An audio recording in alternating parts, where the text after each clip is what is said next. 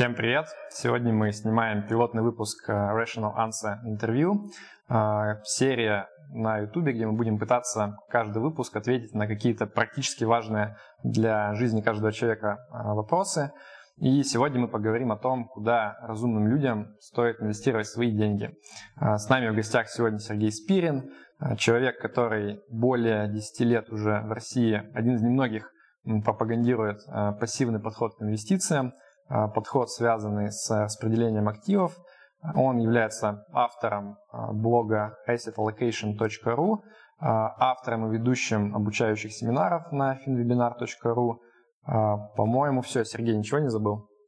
Здравствуйте. Спасибо большое за приглашение. Да, в общем, все. А остальное по ходу дела будем обсуждать. Отлично, договорились. Тогда первый вопрос. Я, как и многие, достаточно хорошо представляю а, ваши взгляды на инвестиции, потому что вы много статей пишете, много выступаете, но я практически ничего не знаю о вашей а, жизни, о вашей карьере, и поэтому хотел бы, чтобы вы немного рассказали о том, с чего вы вообще начинали в сфере инвестиций и какая была эволюция ваших взглядов и почему. Ну, если начинать с образования, получил два высших образования, техническое и финансовое. А техническое базовое, финансовое, вечернее, когда заканчивал институт, было уже понятно, что это были 90-е, и инженерам было плохо в это время. Поэтому, как вечернее, получил второе финансовое образование. После института устроился на работу в банковскую систему. Там проработал около 10 лет, э, меняя банки друг на друга. А, много банков сменив за это время – в банках занимался филиалами, управлением филиальной сетью и под конец уже был управляющим сети филиалов и отделений в нескольких крупных московских банках. И почти 15 лет назад я уволился из банков в 2004 году и ушел в самостоятельный бизнес. Создал образовательный проект, в котором стал заниматься обучением людей инвестициям. И вот уже 15 лет, почти 15 лет занимаюсь вот этим вот делом. Понятно. Ну, а опять же, возвращаясь к вопросу, вот с чего вы начинали как инвестор, да, то есть вы э, решили, что вы будете свой капитал каким-то образом инвестировать, и у вас были какие-то определенные мысли на этот счет. А как э, ваш взгляд на правильный подход к инвестициям эволюционировал по мере ну, прохождения вот этих 15 лет, или, может быть, даже дольше, если вы до даже создания образовательного ресурса тоже занимались как частный инвестор инвестициями. И самое главное, почему? Ну, давайте начнем издалека. Поскольку 10 лет проработал в банках, а, при этом надо признать, что на самом деле банковские работники, они про инвестиции на самом деле знают очень мало. И тогда знали, и сейчас, э, наверное, также знают очень мало. Поэтому, ну, если там не брать в расчет банковские депозиты, да, которые были, ну, у тех, у кого были деньги, депозиты обычно все-таки были. Наверное, первое большое такое вложение было неудачным. И было оно в 98, в 98 да, году, в июле 98 года, когда я перед самым дефолтом вложился в ГКО. Я реально тогда мало понимал, ну, я понимал примерно, что такое ГКО, как они работают, но риски того, что может произойти, я, конечно же, не понимал. Закончилась эта история довольно плохо. Насколько вы знаете, государство заморозило эти бумаги, и несколько месяцев получить по ним что-либо было невозможно. А деньги вернулись на самом деле в рублях, но вернулись они в тот момент, когда курс доллара уже вырос раза в три. И это была, наверное, такая самая крупная потеря на фонд Добрент, после которой я долго не хотел туда повторно залезать. А потом, это уже начало нулевых, когда в России стали появляться книжки Киосаки, наверное, многие с него начинали. Он повернул тогда многое в голове, и я начал уже подробнее интересоваться вопросами инвестиций в фонды, ценные бумаги, вот те, которые были на тот момент. И когда я начал этим заниматься, где-то через некоторое время я стал понимать, что, во-первых, мой а, банковский опыт, связанный, ну, по сути, с э, руководством филиальной сетью, с пониманием того, как работает банк, как банк зарабатывает деньги, плюс вот этот вот опыт уже самостоятельных инвестиций в той сфере, где а, банкиры, как правило, не очень хорошо понимали, привел к тому, что ну, реально я стал знать как, как минимум намного больше тех людей, которые меня окружали вокруг. И тогда, с одной стороны, давно было желание уйти в бизнес, а, потому что, честно говоря, работать на дядю на тот момент надоело, и Теосаки, наверное, тоже некоторую роль в этом сыграл. А во-вторых, было чем поделиться. И я создал, еще раз повторюсь, а, первый свой образовательный проект еще на домене FinTraining.ru, Центр финансового образования. А, и в январе 2005 года он запустился. В общем, и был, стал успешным проектом, стал одним из довольно заметных а, проектов в Рунете. Ну, а именно сам подход э, к инвестициям, вот, который был э, в 2005 году и который вы практикуете сейчас, он поменялся или, в принципе, все то же самое? А, нет, он поменялся. Он поменялся. А, это произошло уже, наверное, немного позже, потому что в 2004, ну, когда я писал изначально первый курс, 2004 2005 годы, а, по сути, это был еще просто подход от инструментов. То есть попытка просто описать, э, как работает там, финансовая система, что такое доходность, сложный процент и так далее. Да? Плюс как работают различные инструменты. Потому что на тот момент мало кто вообще понимал, как работают там ПИФ, как работают акции, что это такое, как это все устроено, какими законами регулируется и так далее. И это был такой курс, построенный от инструментов э, ликбезовского такого характера. И на тот момент это был курс, который сочетал в себе много всего. То есть это была такая сборная солянка, где был, например, и фундаментальный анализ, и технический анализ, то есть такое знакомство с различными а, подходами. И потом так случилось, что мне в Рутис довольно случайно попалась книжка Бернстайна. А первая книжка «Разумное распределение активов» это был примерно 2006 или 2007 годы, которая очень сильно перевернула в голове многое, поскольку подход, который там был, он очень сильно шел в противоречие со всем, что до этого я слышал. То есть, если до этого я читал те же книжки, что и наши спекулянты, говорили о воспоминаниях биржевого спекулянта, Ливермор, Лефевр, Барух, там вот все вот это вот спекулятивная литература. Ну или если из российских, то Элдер, а, там учебники по фондовому рынку написаны спекулянтами, в общем-то, для спекулянтов, то Бернстайн в голове перевернул очень много, показывая, что на самом деле инвестиция – это совсем другое.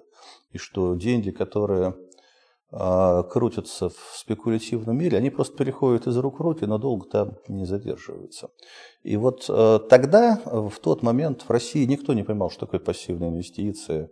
А Яндекс слова asset allocation не находил вообще. Э, я стал искать уже по зарубежным сайтам искать, переводить, и понемножку начинала складываться в голове вот та концепция, которой современный мир сейчас уже придерживается более чем наполовину, да, которая очень популярна в западном мире и сейчас стала основной, а, которая постепенно появляется в России и которой вот тогда я начал постепенно подходить. Понятно. А, ну, я думаю, дальше мы подробнее обсудим, а, что такое asset allocation и так далее. Меня, наверное, интересует вопрос вот с позиции абсолютно обычного простого человека, который, может быть, не глубоко интересуется этой темой. Вот куда чаще всего обычные люди, у кого есть капитал, его вкладывают в России. Вот вас есть какой-то опыт там, общения с, может быть, учениками, друзьями, знакомыми, куда люди вкладывают в России? Ну, опыт у меня большой, потому что консультировать приходилось очень многих людей, и вот в виде консалтинга, и переписка с учениками, и куча там ответов на вопросы на конференциях и так далее. А, к сожалению, в России народ очень такие допотопные, я бы сказал, представления об инвестициях. Большинство инвестиций идут, э, скорее всего, в депозиты. А, если не говорить про тех, кто вообще хранит деньги там, в иностранной валюте из-за батареи и так далее в наличных, то либо это депозиты, либо долгое время была популярна недвижимость, как способ, который якобы сохранял деньги, хотя в последние лет 10 стало уже понятно, что это не так. И а, лишь небольшое количество людей действительно интересовалось фондовым рынком акциями, облигациями, фондами и так далее. Но тех, кто начинал интересоваться именно фондовым рынком, там их ждала другая засада. Их ждал огромный вот этот вот спекулятивный мир, который пытается навязывать свои идеи. Обыграй рынок, да, получи максимальную доходность, доверь деньги профессионалам, которые будут делать эти прибыль за тебя. И а, получалось, что в результате а, люди попадали в другую ловушку. Они начинали пытаться активно управлять своим капиталом и чаще всего терять деньги на неразумных спекулятивных авантюрах. Ну, а если даже вот не забегать в эту авантюру с активными инвестициями, нужно ли вообще этим заниматься? Почему э, человек не может просто откладывать, сберегать какую-то часть зарплаты на депозите на том же самом, там, часть держать в валюте на всякий случай, э, вкладываться в там, квартиру, например? Почему это не является, или может быть это является на самом деле вполне адекватным способом э, копить деньги на долгий срок? К сожалению, не является. А, дело в том, что с момента отхода мира от золотого стандарта мы э, перешли в эпоху постоянной инфляции, которая постоянно уничтожает э, капиталы людей. Как бы любые капиталы, которые хранятся либо в денежной форме, либо в тех формах, которые приносят минимальный доход, вроде депозитов или, скажем, недвижимости той же. А, вот. И поэтому человек, который не вкладывает деньги, не инвестирует деньги с расчетом, чтобы получать доход выше инфляции, он их на самом деле медленно теряет. Плюс э, произошла вторая вещь, э, которую тоже уже следующее поколение полностью ощутит на себе. Мы ушли, причем не только мы в России, но и в общем в мире тоже, уходят от эпохи гарантированных пенсий. Если раньше пенсия государства была гарантирована, и все ожидали, что в конце жизни они могут на нее рассчитывать, а сейчас мы все больше и больше начинаем видеть, что это не так. Причем это не так не только в России, где это вот уже стало очевидным с момента очередной пенсионной реформы, на которой, я думаю, кстати, все это не закончится, будет все дальше хуже и хуже. Вот. Э, та же проблема есть и в мире в целом. А, слишком мало остается работающих на все большее количество пенсионеров. Поэтому, скорее всего, уже буквально через там, десяток-два лет мы придем к тому, что гарантированной пенсии не будет. Или она будет очень у небольшого, небольшой прослойки людей, а, либо она будет чисто символической, не обеспечивающей нормальное проживание. И вот эти вот два момента, Первая инфляция, которая деньги постоянно уничтожает. Второе – отсутствие гарантий со стороны государства и почти любых крупных работодателей, ну, может быть, кроме там силовых каких-то структур, да, а приведет к тому, что людям придется самостоятельно формировать себе пенсию. Это уже довольно давно происходит в западных странах, а сейчас к этому вынуждена будет проходить, подходить и Россия тоже. Поэтому человек не инвестирующий просто, по идее, будет э, медленно, наверное, скатываться в нищету. Собственно, это уже и происходит. Ну хорошо, если мы говорим, что там, недвижимость, валюта, депозиты не самый лучший выбор, но вот если человек смотрит э, на долгий срок, то есть копит на там, детей, э, наследство, не знаю, на пенсию для себя, то какой для него правильный ответ? То есть куда вкладывать деньги, чтобы они не а, уменьшались от инфляции, а наоборот приумножались? На самом деле статистика знает ответ на этот вопрос. А, исследования проводились по разным странам за периоды в ну, более чем в 100 лет, э, как там, минимум несколько десятилетий, по многим странам за период более чем столетия. И эти данные показывают, что максимальную доходность, если не брать собственный бизнес, которым надо самостоятельно заниматься, да, то вариант пассивного вложения с доходностью выше инфляции, основной вариант вложения – это, по сути, акции. А чуть похуже – это долговые ценные бумаги, облигации, которые приносят доходность слегка выше инфляции. То есть портфель, который э, должен обгонять инфляцию в долгосрочной перспективе и к старости обеспечивать э, нормальный пассивный доход э, будущему пенсионеру или просто помогать накопить на крупные покупки, он должен по большей части состоять из ценных бумаг. Прежде всего акции для долгосрочных вложений и некоторые, возможно, доли облигаций для краткосрочных вложений или страховки. Там могут быть и другие варианты вложений, типа драгоценных металлов, депозитов, недвижимости или чего-то еще. Но две основных составляющих портфеля – это акции и облигации. Возможно, не в виде отдельных ценных бумаг, и даже скорее не в виде отдельных ценных бумаг, а в современном мире это в виде фондов то есть уже широко диверсифицированных вложений в акции и облигации. Хорошо, но вот предположим, э, человек говорит, я готов 20-30 лет откладывать из зарплаты существенную часть, я согласен, что нужно на фондовый рынок инвестировать э, эти средства, но я понимаю, что я абсолютно некомпетентен в этом вопросе. Я хочу вот отнести к кому-то, чтобы человек мне помог. Вот куда в России можно отнести свои деньги, чтобы э, люди адекватно их вложили так, чтобы хватило на пенсию потом? У меня плохая новость для тех, кто вот именно так ставит вопрос. А если вы в России хотите отнести деньги кому-то, чтобы кто-то, вы ничего не понимали, но этот кто-то что-то все правильно сделал за вас, то деньги вы с большой вероятностью просто потеряете. К сожалению, э, современный финансовый мир таков, что с одной стороны варианты для вложений есть, но их найти можно, они доступны, в том числе они доступны и в России. Но вот варианты получения хорошего инвестиционного совета, а, они практически теряются на фоне огромного количества других советов, которые будут, по сути, приводить к потере денег. Поэтому, на мой взгляд, я был бы рад там посоветовать какие-то простые способы, но я их не вижу. И единственный выход, на мой взгляд, не потерять деньги, а действительно приумножить их, состоит в том, чтобы самостоятельно разобраться в этом вопросе. Чтобы получить некое базовое, настоящее финансовое образование, которое позволило бы вам более-менее грамотно управлять своими собственными деньгами. Возможно, при этом контролируя каких-то там профессионалов, которым вы будете отдавать кусочки вашего капитала. Но обязательно контролировать. То есть, если вы не будете понимать сами, что вы делаете, а вас этого капитала рано или поздно лишат. Не обязательно сразу, не грубо, но ваш капитал будет работать не на вас. Это специфика России или на Западе та же самая проблема, что вот люди не могут просто передать в управление и, скажем так, не беспокоиться об этом? Скажем так, э, это специфика с одной стороны, глобальная, но с другой стороны, разница между Западом и Россией, на мой взгляд, есть. А дело в том, что Россия, к сожалению, отстает от Запада, на мой взгляд, там лет на 10 примерно, перенимая то, к чему на Западе приходит.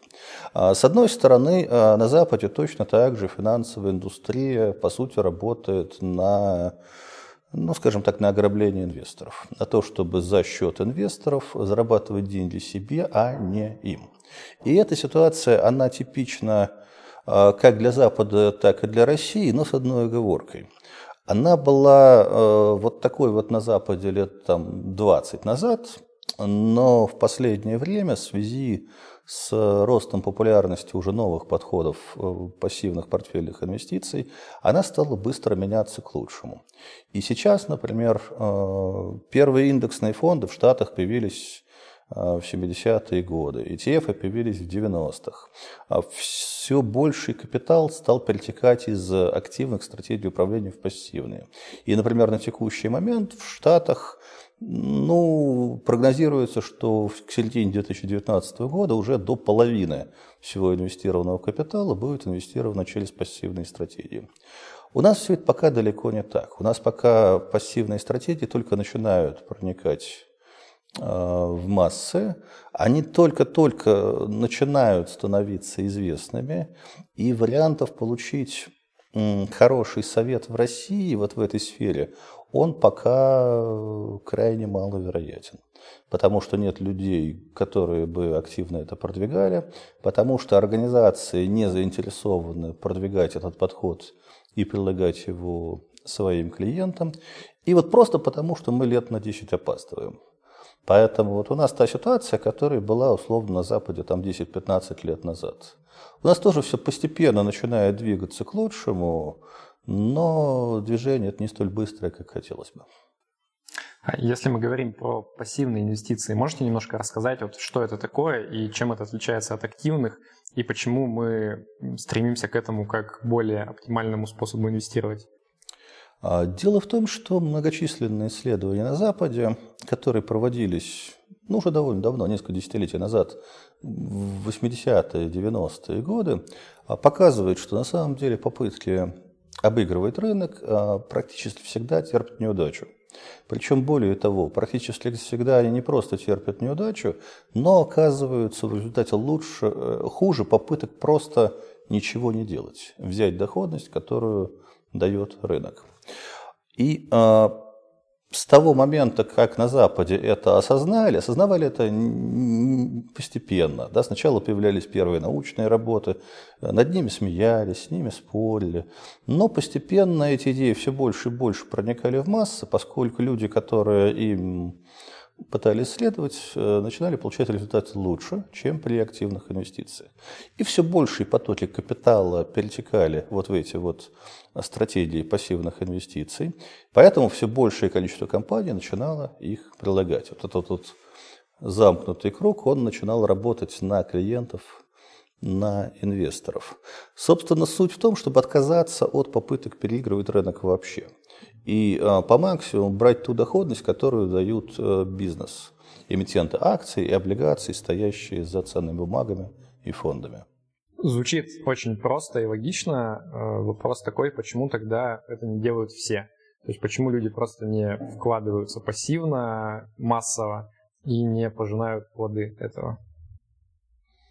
А, здесь два ответа. Первый вопрос, потому что на самом деле большинство этого пока просто не понимает. А второй ответ, потому что существует огромная индустрия, которая зарабатывает деньги на том, что люди этого не понимают.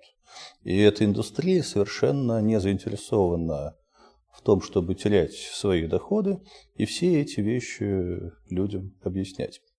Поэтому, к сожалению, здесь спасение утопающих – дело рук самих утопающих. Если человек сам не разберется в том, как это работает, то ждать, что вот он найдет какого-то профессионала, который сделает все за него и будет работать в его интересах, к сожалению, довольно сложно. Особенно в России сейчас, потому что таких людей э, крайне мало. И нет условий, чтобы они появлялись. И более того, а, человек, впервые задумывающийся об инвестициях, попадает в мир, который говорит ему красивые слова, говорит ему про доверие, но на самом деле, который, вообще говоря, глубоко враждебен ему, да, потому что он конкурирует с инвестором за его собственные деньги. Они живут на доходах с капитала инвестора. И их задача получать прибыль себе, а не ему. Вот поэтому задача правильного инвестирования, к сожалению, становится далеко не такой простой. Она и в Штатах тоже, например, не такая простая, но в связи с тем, что вот это там все постепенно движется в ту сторону, а в связи с этим эти подходы там уже невозможно игнорировать. Там уже, например, такие издания, как Forbes, э, активно публикуют интервью с э, последователями именно метода пассивных портфельных инвестиций. Там все больше и больше крупных организаций вынуждены переориентируются на приложение клиентам именно этих подходов. То есть вся вот э, медийная среда работает во многом на то, чтобы вот этот подход стал доступен людям. У нас же это пока не так. У нас же пока брокеры, управляющие, пифы путем там, интервью, проплаченной рекламы и так далее – воздействуют э, на людей таким образом, чтобы люди либо проигрывали деньги на фондовом рынке, пытаясь там играть самостоятельно, либо передавали деньги в управление якобы профессионалам, которые будут пытаться обыгрывать рынок за них. Хотя исследования показывают, что а, это чаще не удается, чем удается. Сергей, ну вы такую рисуете прям апокалиптическую картину заговора, да, что вся индустрия против э, людей, но это звучит нелогично. То есть как работает капитализм? Обычно выгоднее людям предоставлять какую-то полезную услугу, а, чтобы они шли именно к тебе, а не к конкуренту. То есть, например, э, мне, как э, там, брокеру или управляющей компании, наверное, было бы выгоднее давать людям действительно полезные советы, чтобы они дольше оставались со мной, дольше там платили мне в том числе за мои услуги, а не разорялись и уходили полностью с э, фондового рынка. Вот как вы объясняете этот парадокс? Может быть, кажущийся, может быть, нет? Вы знаете, я здесь не вижу парадокса, поскольку если посмотреть, например, опять же, на историю развития американского фондового рынка, то десятилетиями там происходило ровно то, что я сейчас говорю про Россию. То есть десятилетиями, ну, начиная там минимум там, с 20-30-х годов и по примерно 70-80-е а, брокеры американские, там, европейские, управляющие американские, европейские, по сути, дурили американских инвесторов, а, рассказывая им про умение обыгрывать рынок. Тут еще вот э, в чем вопрос вот это вот понимание того, что на самом деле они рынок обыгрывать не умеют, пришло к э, индустрии с того момента, как в ней активно стали использоваться персональные компьютеры, появились базы данных, и появились данные, которые можно обрабатывать, и на основе которых можно Э, достоверно сделать эти выводы.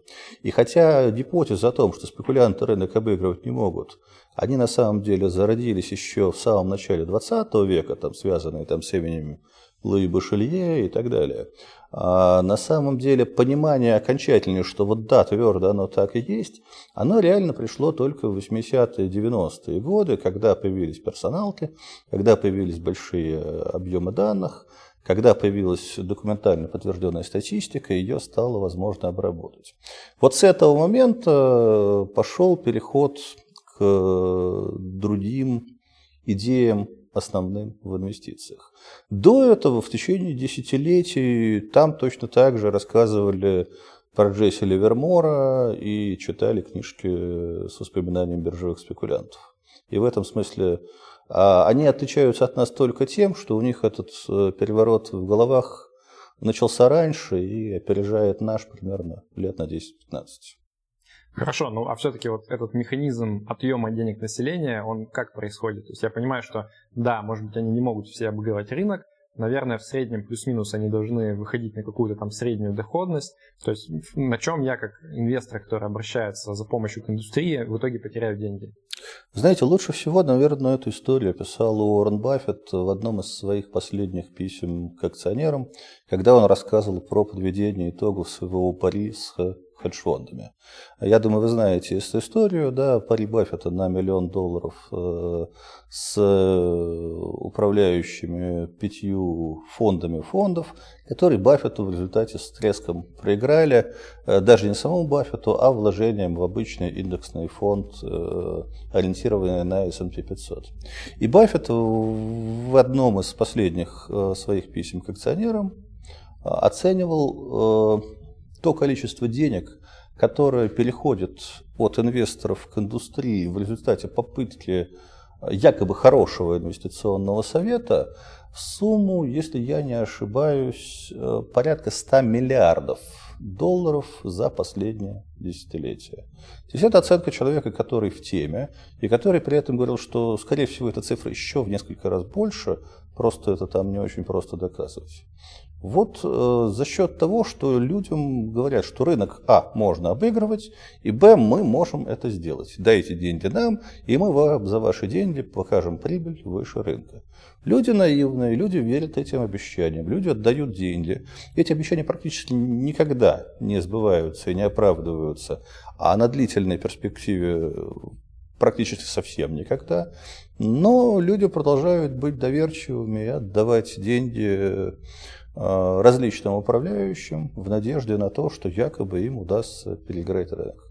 Управляющие берут за эту комиссию себе, живут на нее прекрасно. Не только управляющие, консультанты, брокеры, продающие услуги доступа на рынок, биржи, хедж-фонды и прочее, прочее, прочее. Вся эта огромная индустрия живет на деньгах инвесторов. Вот ответ на ваш вопрос.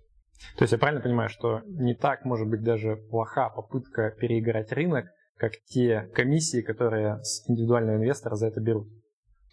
Ну, по сути, да. Но это две связанные между собой части. Да? А, по сути, с вас берут э, тем или иным способом деньги, рассказывая вам сказку про то, что можно обыграть рынок. Поскольку вы в эту сказку верите, вы начинаете быть...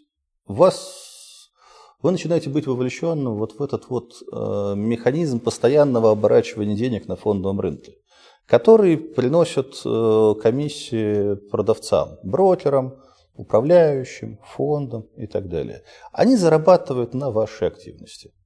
Э, если бы вы ее не проявляли, как ее не проявляют, например, владельцы пассивных инвестиционных фондов, вы бы не передавали свою прибыль но поскольку вам рассказывают сказку про возможность обыгрывания рынок и стимулируют вас к частым операциям, либо самостоятельным, либо через этих вот профессионалов, либо как-то еще, то ваши деньги плавно перетекают в сторону финансовой индустрии.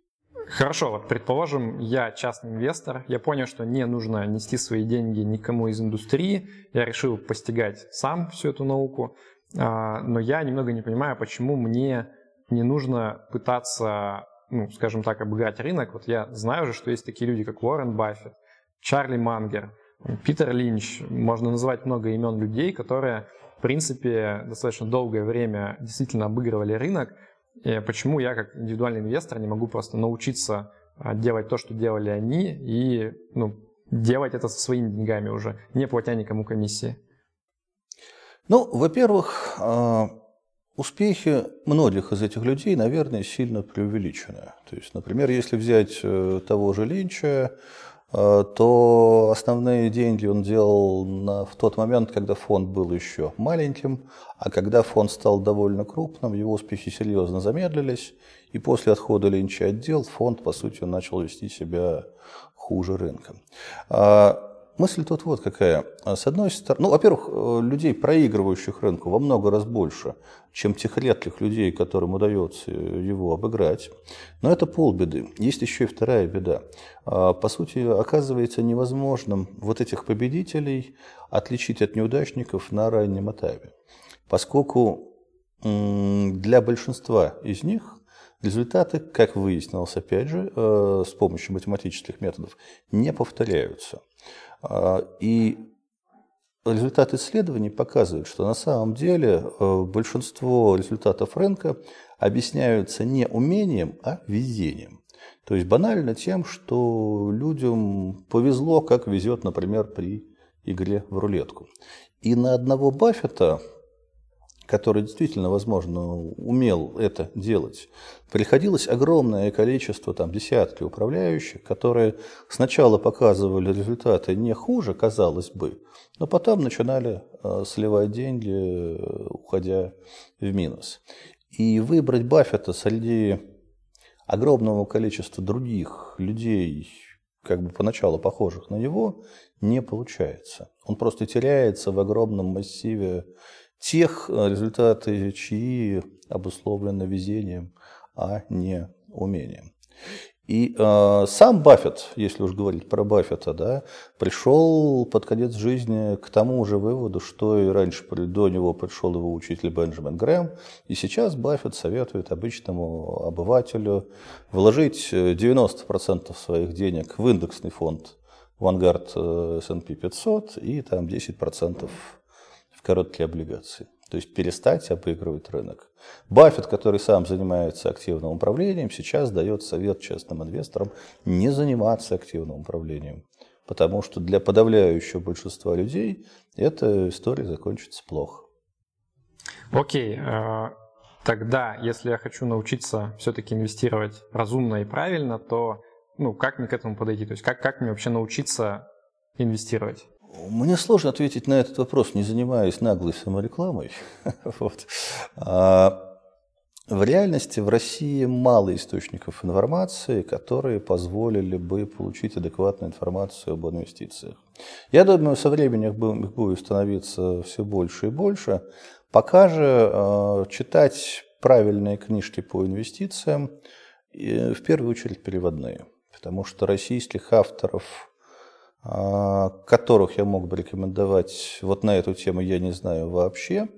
И э, те книжки, которые, на мой взгляд, дают э, адекватную информацию о пассивных портфельных подходах, э, это в основном переводные книжки.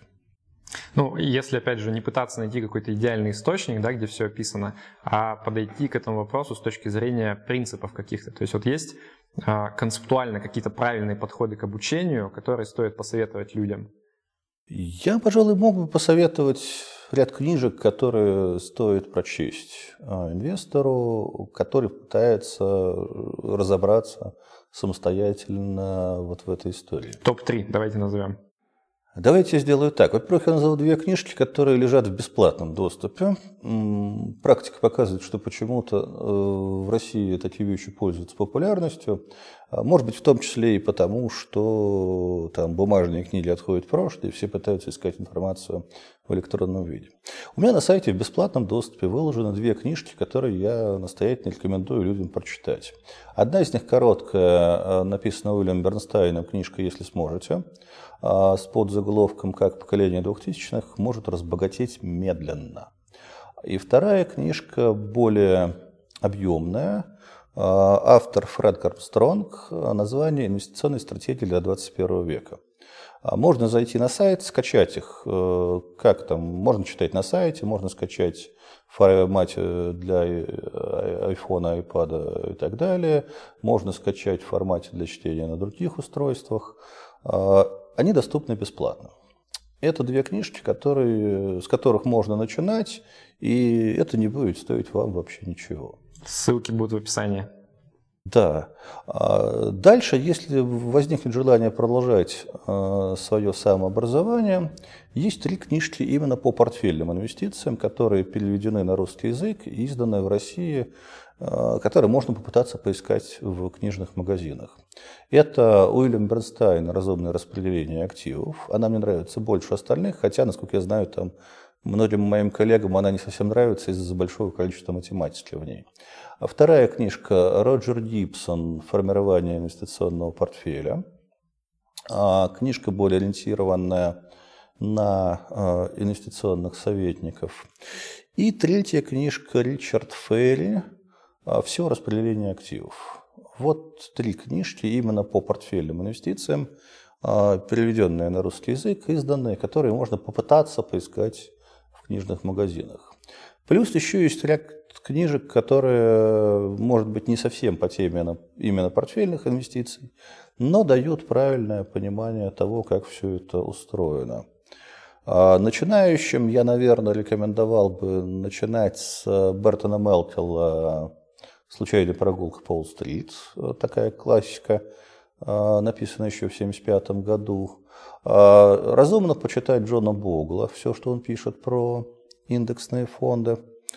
Кого еще можно порекомендовать? Джереми Сигала вполне можно порекомендовать, хороший учебник по долгосрочной инвестиции в акции книга. Ну, может быть, еще потом что-то в голову придет, тогда... Я думаю, для первого раза вспомню, достаточно вспомню, будет. подскажу. Ну, а если все-таки вернуться к вопросу э, вот российской, скажем так, информационной сферы, то есть мы сейчас замочили так а, огульно, скажем так, всех представителей индустрии, но есть ли, тем не менее, какие-то люди, кто вот в России выступает на силах, э, за силы добра, и с вашей точки зрения несет в массы правильные идеи. То есть вот следите ли вы за кем-то, кто достаточно адекватен с вашей точки зрения, и кого вы можете, ну, может быть, не посоветовать, но упомянуть хотя бы? Сначала хотел сказать никого, потом нет, я думаю, что я посоветую. Сейчас сочтут все это наглой проплаченной рекламой, но я бы, пожалуй, упомянул компанию Finex и ее менеджмент а, как людей, которые действительно пытаются по-своему нести в свет именно подходы пассивных портфельных инвестиций. Я, может быть, не во всем согласен с тем, что они делают, и не все их там продукты и услуги стал бы рекомендовать, но с точки зрения того подхода, который они пытаются давать в массы, на мой взгляд, это наиболее адекватно на фоне всей остальной индустрии, которая продолжает э, делать ставку на э, пропаганду активных инвестиций. Хорошо, Сергей, вот предположим, человек э, эмоционально заряжен, он понял, что нужно пассивно инвестировать на фондовом рынке. А вопрос, как ему начать, то есть какие шаги конкретно ему нужно предпринять, чтобы начать это делать? Ну, во-первых, а, я предполагаю, что мы говорим о человеке, который уже осознал э, вообще необходимость инвестиций. Да? Многие люди этого вообще до сих пор не осознали, и если это так, то таким людям я бы рекомендовал начинать с книжек совсем попроще. Типа Роберта Киосаки, Бода Шефера, там, Тони Робинса и так далее. А если же человек уже понял, что инвестировать надо, но пока не понимает как, пожалуй, я бы нахально посоветовал ему зайти э, там на мой YouTube канал и найти там множество бесплатных записей старых бесплатных вебинаров. И просто послушать, не пожалеть времени. Это будет довольно затратно по времени, потому что там записано много-много часов. А, но можно просто слушать, и многое для вас будет меняться в голове. То есть есть ощущение, что я не столько даю знания, сколько меняю картину в головах людей. Да. Потому что беда, на мой взгляд, не в том даже, что люди чего-то не знают. Беда в том, что то, что люди знают, очень часто не соответствует действительности. И нужно вот эти вот неадекватные знания и представления, которые до этого были засунуты в голову финансовой индустрии, поменять на более адекватные. Это непросто, это часто вызывает большое сопротивление у людей. Но вот этот вот процесс, его надо для себя пройти. А после этого человек уже сам поймет, чего именно ему не хватает.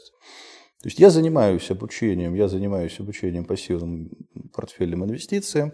Я при этом не хочу говорить, что вот это вот там срочно всем надо и все приходите. Нет. Я бы вообще хотел, чтобы приходили только люди, которые уже сами пришли к пониманию необходимости всего этого. Поэтому посмотрите огромное множество бесплатных материалов, которые есть у меня на канале, у меня на сайте, в моих рассылках, в моих блогах и так далее.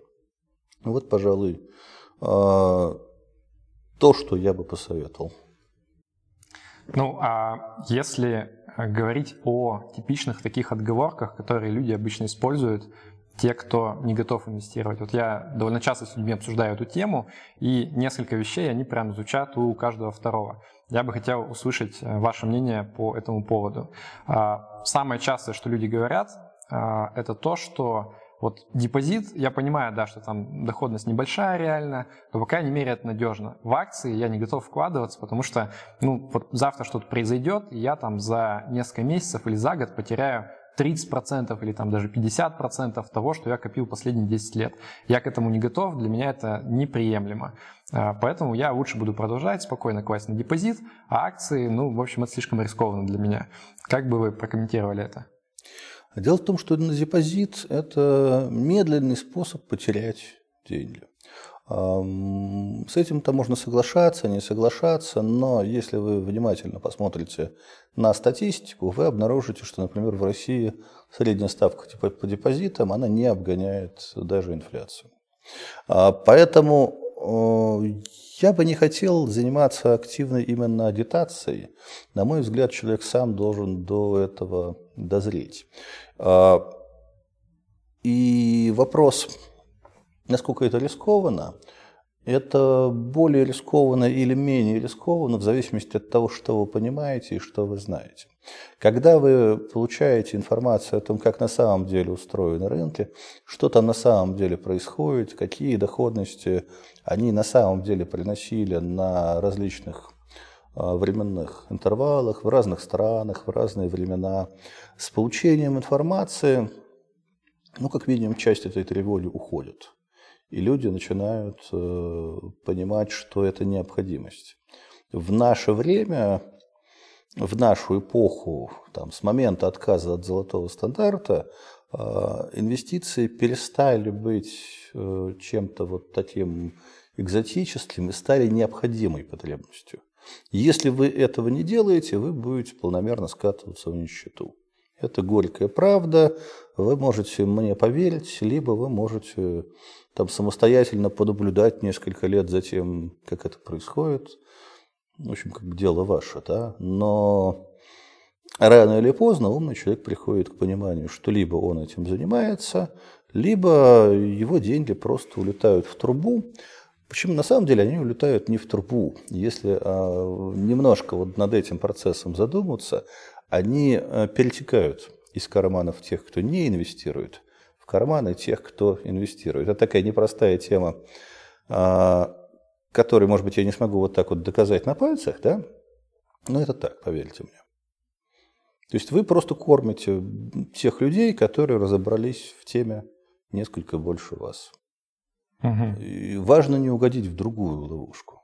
Потому что человек, который вроде бы понял, да, что депозиты – это отрицательная доходность, это потеря денег, он начинает пытаться с деньгами на выходить на фондовый рынок, и тут он попадает из ловушки для начинающих во вторую, в другую ловушку, ловушку для умных.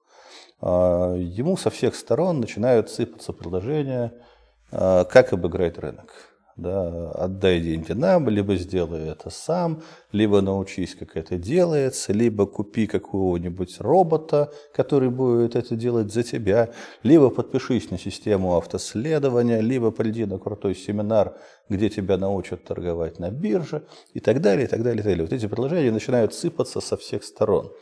И вот на этот крючок ловят тех, кто немножечко поумнее. Да? Тех, кто уже понял, что депозиты – это плохо, но еще не понял, что делать дальше. А, и вот там теряются другая огромная половина денег. Здесь важно пройти вот по этой вот тонкой дорожке между низкодоходными вложениями в виде депозитов и а, попыткой активно обыгрывать рынок не уйдя ни в ту, ни в другую крайность. То есть вложиться в фондовый рынок, но не пытаться заниматься активным его обыгрыванием. Вот по этой вот узкой дорожке человеку надо пройти. Ну хорошо, а как вот все-таки разумному человеку понять, что действительно не стоит это делать? Потому что звучит достаточно логично. То есть я понимаю, что э, на том же самом фондовом рынке огромное количество людей, которые ну, прямо скажем, там, не блещут интеллектом, да, то есть те же самые люди, которые в МММ вкладывались когда-то, которые несут свои деньги в кэшбэре, наверняка среди инвесторов таких тоже полно. Вроде как, по логике, даже будучи чуть-чуть выше среднего, с точки зрения твоего понимания происходящего, там, образования и, может быть, интеллектуальных способностей, ты, наверное, должен быть способен претендовать на какую-то доходность чуть выше среднего. Почему это не работает с вашей точки зрения так? Вы знаете, наверное, правильный ответ, потому что есть э, научные исследования, показывающие, что это не работает. Это действительно вот та иллюзия, на которую ловится огромное количество людей, и кажется, что вот да, я вот такой вот умный, я сейчас... Ну, я же умнее всех этих людей странных, которые несут деньги там в МВМ, в кэшбэк и так далее.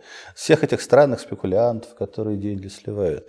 Но вот а, Пока вы не начинаете знакомиться с э, результатами научных исследований на эту тему, вам так кажется. Я не скрою, я и сам с этого начинал. То есть где-то там вот 2003-2004 год, когда я уже повторно вышел на рынок, на фондовый рынок, открылся счет у брокера, у меня тоже эти иллюзии были. Я тоже читал там книжки Э, там, Ливермора Элдера и думал, что сейчас я разберусь, я же буду умнее этих людей. Сейчас я обыграю фондовый рынок. А, где-то, наверное, года первые два-три я этим еще баловался.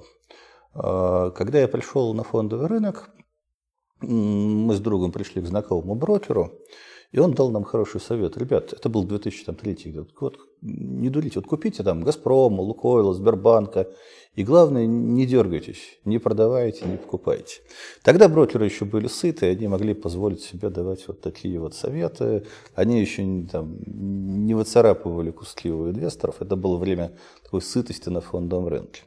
Мы, разумеется, его не послушали. Ну, как можно его послушать, когда вот за день счет улетает там плюс 5%, минус 5%. И кажется, что надо просто поймать, вот, делать правильные сделки, а неправильных не делать. А когда спустя где-то года, там, год-полтора я стал смотреть и подводить итоги, я понял, что вот все эти спекулятивные операции, они, в общем, даже в плюсе меня оставили. Да? Я не проиграл там денег. Но я получил куда меньше, если просто последовал совету купить и ничего не делать, и держать. И постепенно, плюс читая правильную литературу на эту тему, которая постепенно в России начала появляться, я и на своем опыте, и на результатах э, исследований понял, что это иллюзия. Это э, вот тот крючок, на который ловятся люди чуть поумнее чем те, кто просто держит средства на депозитах. Но они тоже ловятся и тоже деньги отдают. Давайте разберем тогда второе возражение, которое люди говорят. Очень часто люди говорят, что вот это слишком сложно. Я так много работаю на своей основной работе, вот я лучше буду вкладывать усилия в то, чтобы там прокачиваться, а все вот это инвестирование, фондовый рынок, это нужно изучать, это сложно, это кучу времени займет, нужно постоянно анализировать рынок, нужно разбираться. Я даже лезть в это не хочу. Вот что можно ответить людям на это? Это действительно валидная причина, почему не стоит заниматься инвестициями на фондовом рынке? Или все-таки есть какой-то разумный ответ? Здесь есть ответ, почему это не совсем правильный подход. Я тут, если позволите, аналогию приведу. Когда-то давно она пришла ко мне в голову, и она, мне кажется, такой подходящей для этого вопроса. Есть э, в спорте такие виды спорта, как там бобслей, санный спорт и так далее. И вот в этом виде спорта существуют разные этапы. Сначала люди толкают, упираются, толкают эти вот сани, а потом запрыгивают вниз, в них и едут вниз. Проблема в том, что если вы слишком долго будете толкать эти сани, вы свой результат ухудшаете, а не улучшаете. С того момента, как у вас накапливается определенный капитал, он должен работать за вас. Если вы вместо того, чтобы заставить этот капитал правильно работать на себя, продолжаете его формировать упорно трудясь и работая, в этом, я не говорю, что работать плохо, работать это хорошо, но с точки зрения именно капитала вы делаете существенную ошибку. Потому что деньги могут работать гораздо более эффективно, чем человек, если денег много, а человек один. Да? А, если только вы не занимаетесь бизнесом большим, да, именно с а, масштабируя себя в большом бизнесе, строя большую бизнес-империю с огромным количеством работающих людей и так далее. Если вы просто человек, который зарабатывает деньги ну, там, на работе или в малом бизнесе, то на самом деле с определенного этапа ваши деньги могут работать гораздо более эффективно, чем работаете вы сами. То есть вам надо перестать толкать эти сани, вам надо запрыгнуть вниз и учиться ими управлять. Чем, чем раньше вы на самом деле это сделаете, чем раньше вы будете пытаться именно управлять, а не толкать дальше, тем с финансовой точки зрения лучший результат у вас будет э, к определенному моменту там, в зрелом возрасте или старости.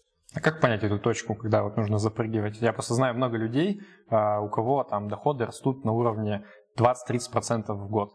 Это ну, гораздо больше, чем может фондовый рынок обеспечить на самом деле в долгосрочном периоде.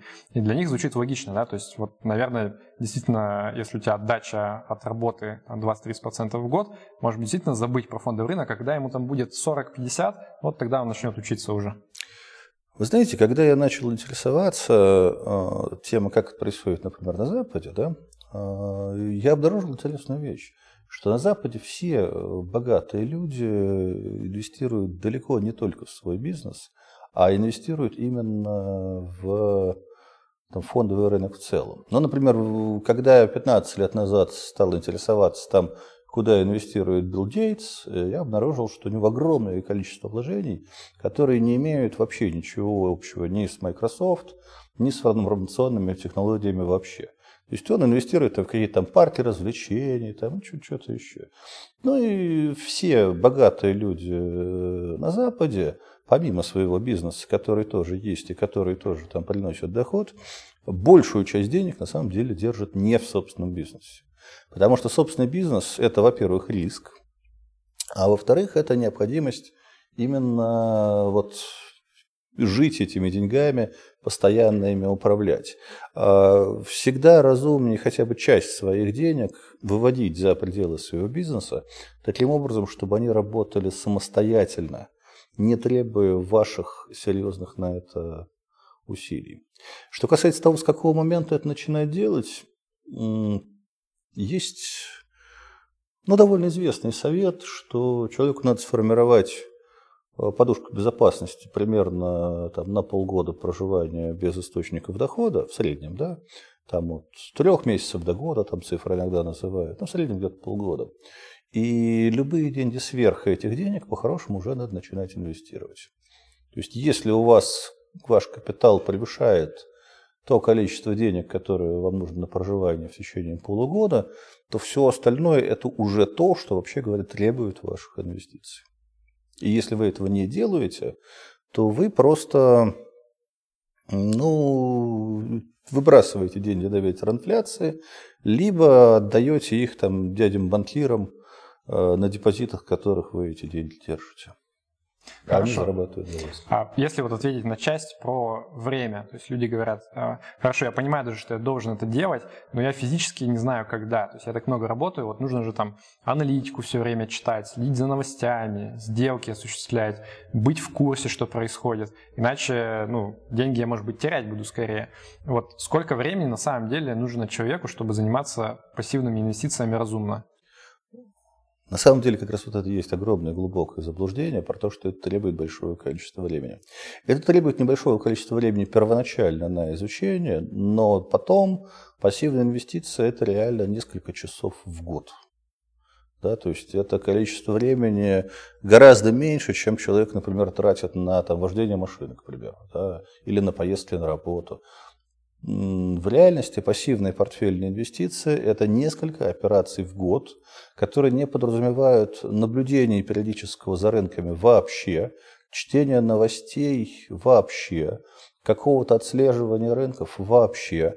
А вы просто там тихонько спите, ну или занимаетесь там работой, бизнесом весь год, примерно раз или два в год заглядывая в свой портфель, видя, что там происходит, и делая крайне редкие операции. То есть это не требует времени на постоянное сопровождение. Это не трейдинг.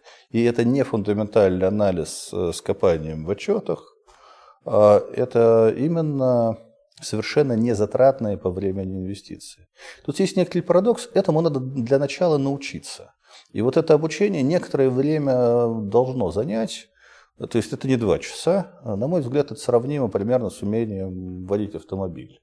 Э, да, автокурсы, они занимают некоторое количество времени. Да, вам несколько часов надо провести за рулем, получить некоторую практику, но потом вы начинаете делать это автоматически.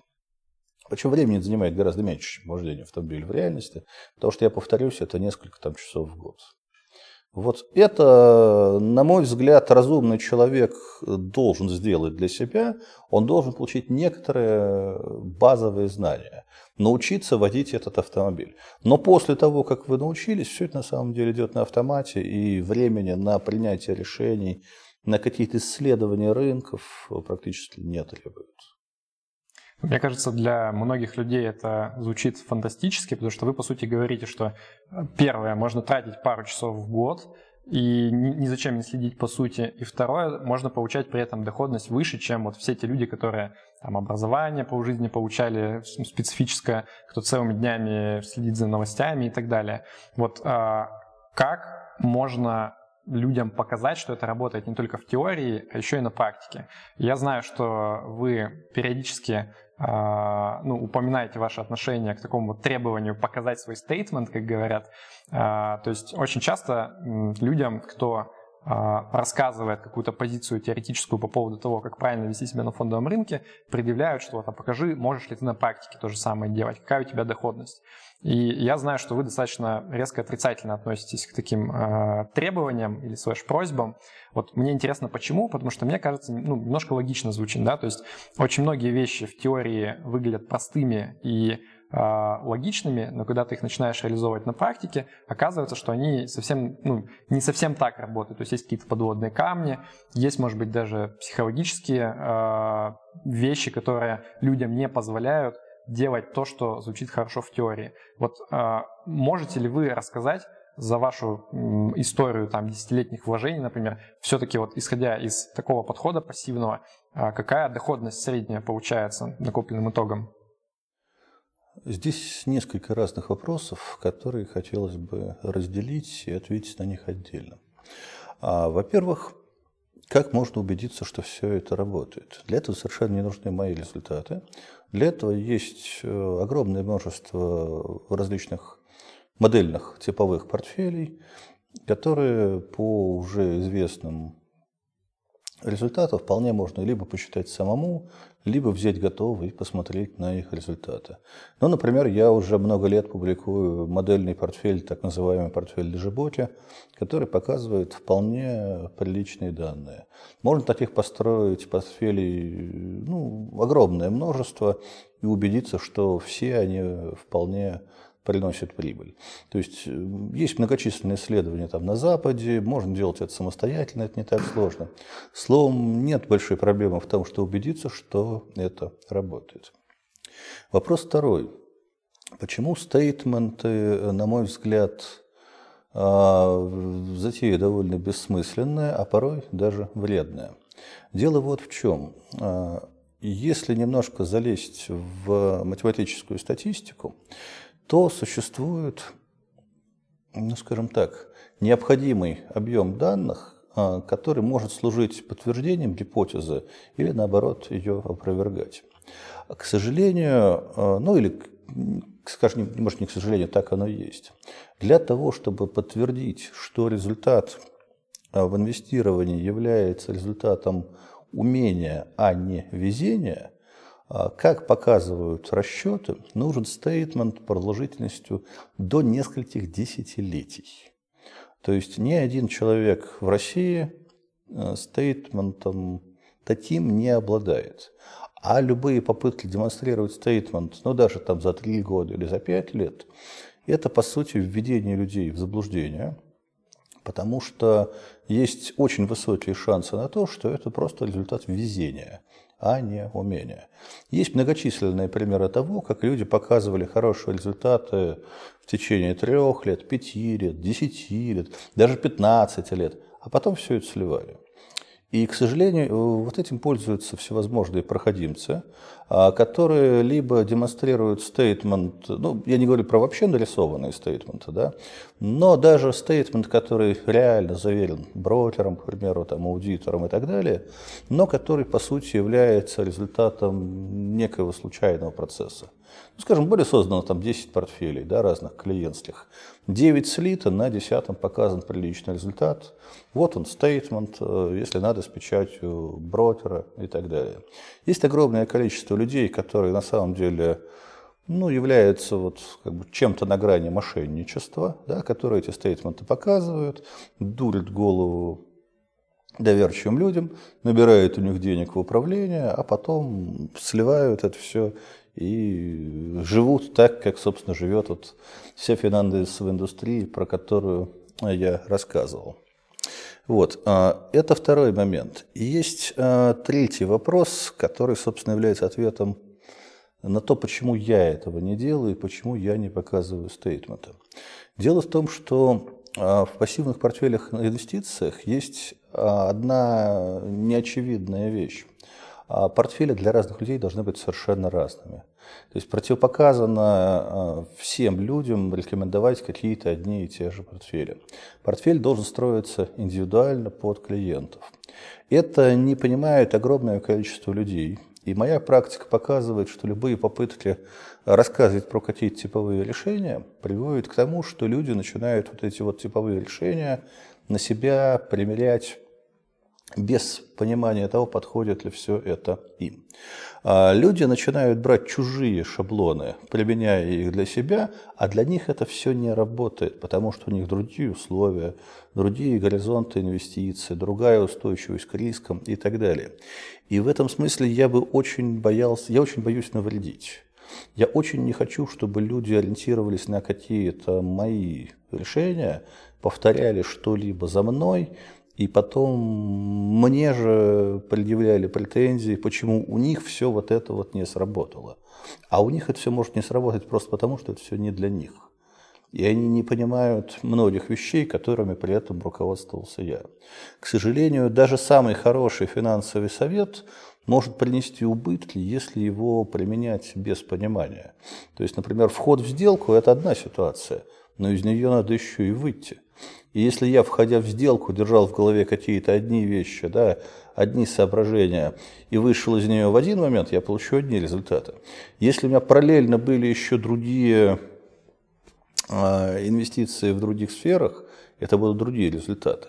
Человек, который вышел не в тот момент, человек, который не был к этому подготовлен и поэтому не смог э, выдержать определенные падения, человек, которому эти инвестиции просто не подходили по его горизонтам инвестициям или отношению к риску, он может получить негативные результаты, пользуясь вот такими типовыми решениями. Поэтому я просто стараюсь избегать любых упоминаний о том, что я делаю сам. Ну, и еще один момент, если уж все-таки быть э, откровенным. А, мой портфель – это не совсем вот те классические портфели, которые а, рекомендуются в учебниках. Все-таки как человек, который инвестициями занимается там уже сильно больше 15 лет, а, я могу себе позволить ну, некоторые вольности да, которую я не стал бы рекомендовать вообще никому, но я могу для себя это позволить, понимаю, что для меня это какой-то там эксперимент и так далее. Ну, а вам не кажется, что в этом есть определенное противоречие, да? То есть вы, получается, людям рекомендуете э, определенные вещи, говорите, что это очень просто, э, любой может достичь успеха, но для себя вы немножко по-другому все-таки действуете. А, нет, я как раз наоборот не вижу в этом противоречия, потому что а, я говорю, что есть вещи, которые позволяют с минимальными затратами времени и усилий достичь простых результатов. Для людей, которые не понимают ничего, пришли с нуля и хотят решить свои основные житейские проблемы. Но если человек э, там 10-15 лет на рынке, если человек, э, который хочет получить намного больше, чем вот такие вот простые решения. Да? Если он понимает, что он делает, если он готов брать на себя те риски, которые не готов брать на себя обычный обыватель. Почему бы ему, собственно, и не сделать что-то вот такое, вот выходящее за рамки классической теории? Я себе не запрещаю это делать, хотя и не злоупотребляю этим. Но если я начну это все публиковать, э, ко мне будут разумные вопросы, вот типа того, что сейчас задаете мне вы.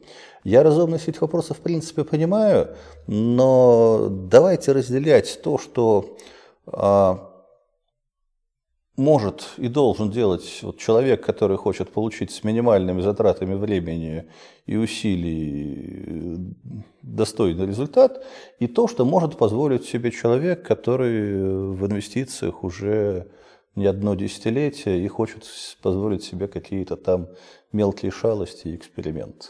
Хорошо, спасибо за ответ. Последний вопрос тогда на сегодня, очень кратко. Вот 2018 год был достаточно такой турбулентный да, для финансовых рынков. Многие говорят о том, что вот уникальная ситуация, если смотреть долларовую доходность, то упало практически все, что можно. Все возможные классы активов, все возможные рынки. Многие ожидают, что вот это предвестник того, что может быть кризис сейчас начнется, опять будет там очень плохой рынок для акций и так далее. Вот какой ваш взгляд на прогноз на ближайшие, там может быть даже не год, а 3-5 лет, и можно ли как-то вот разумному пассивному инвестору подготовиться к тому, что грядет?